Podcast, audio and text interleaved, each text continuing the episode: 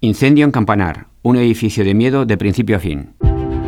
Valencia en marcha, con José Parrilla. Saludos, hoy les quiero contar una historia, una historia mm, triste, una historia del edificio que se ha quemado en Campanar. La escribí yo mismo hace, hará 12 o 14 años, un reportaje que hicimos para el periódico Levante. Contaba entonces que este edificio, que era uno de los más señeros del barrio de Campanar, seguía prácticamente vacío mm, dos o tres años después de su construcción. Y contaba entonces en aquel reportaje que los pocos vecinos que vivían, apenas cuatro o cinco familias en un total de, por lo que hemos sabido ahora, 138 viviendas, vivían con el miedo en el cuerpo, porque aquello era un edificio completamente fantasma. Estaban solos en un edificio gigante, sin que nadie les ayudara si necesitaban algo, ni vecinos que los escucharan si tenían una emergencia, si gritaban. No había nadie que les pudiera echar una mano en un momento determinado. Completamente solos. Por ejemplo, si alguien les robaba, si gritaban, no tenía nadie que les escuchara y pedían amargamente, estaban convencidos y así lo replicaban a la promotora, a la constructora, que necesitaban seguridad, necesitaban que les pusieran vigilancia de seguridad privada, necesitan a alguien que les protegiera.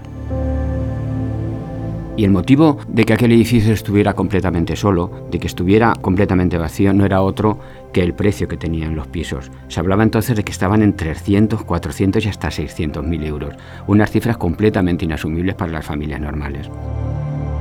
Luego el edificio fue cambiando de manos, hemos sabido que ha tenido algún incidente más, cambio de manos y mm, con el paso de, los años pues eh, se fue llenando y en este momento pues digamos que estaba prácticamente lleno, había más de 100 familias en el interior.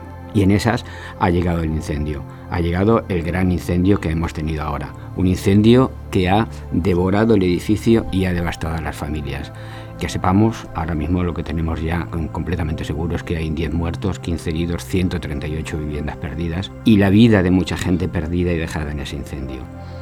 Y a falta de investigación, a falta de que sepamos exactamente lo que ha pasado, desde luego lo que sabemos es, o todo lo que parece evidente, es que el problema que ha habido en esta ocasión, si antes fue el precio de los pisos, ahora el problema que hemos tenido ha sido el uso de materiales que eran completamente inadecuados. No están en el origen esos materiales, pero sí están en la propagación del incendio por todo el edificio. Es decir, hemos tenido un problema de usura y de malos materiales en el principio y en el fin, y hemos tenido miedo al principio y hemos tenido algo más que miedo, una auténtica tragedia en el final.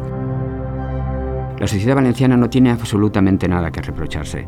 Los bomberos se han dejado la vida apoyando a las personas, apoyando a, los damnificados, a las familias. Las administraciones se han volcado completamente con todos los que se han sentido perjudicados por este siniestro. Por cierto, hay que poner en valor la imagen que nos ofrecieron Pedro Sánchez con María José Catalá y con Mazón, unidos todos tratando de conjurarse para ayudar a las familias que se habían visto afectadas.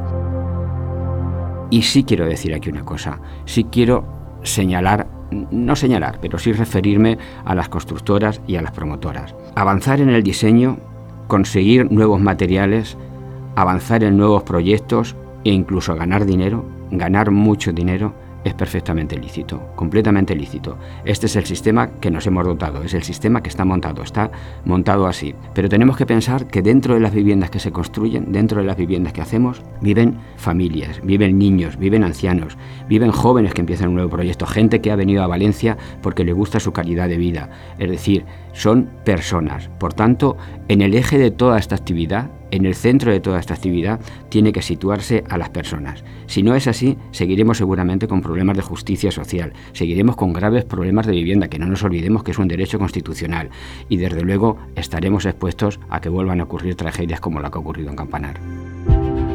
Valencia en marcha, con José Parrilla.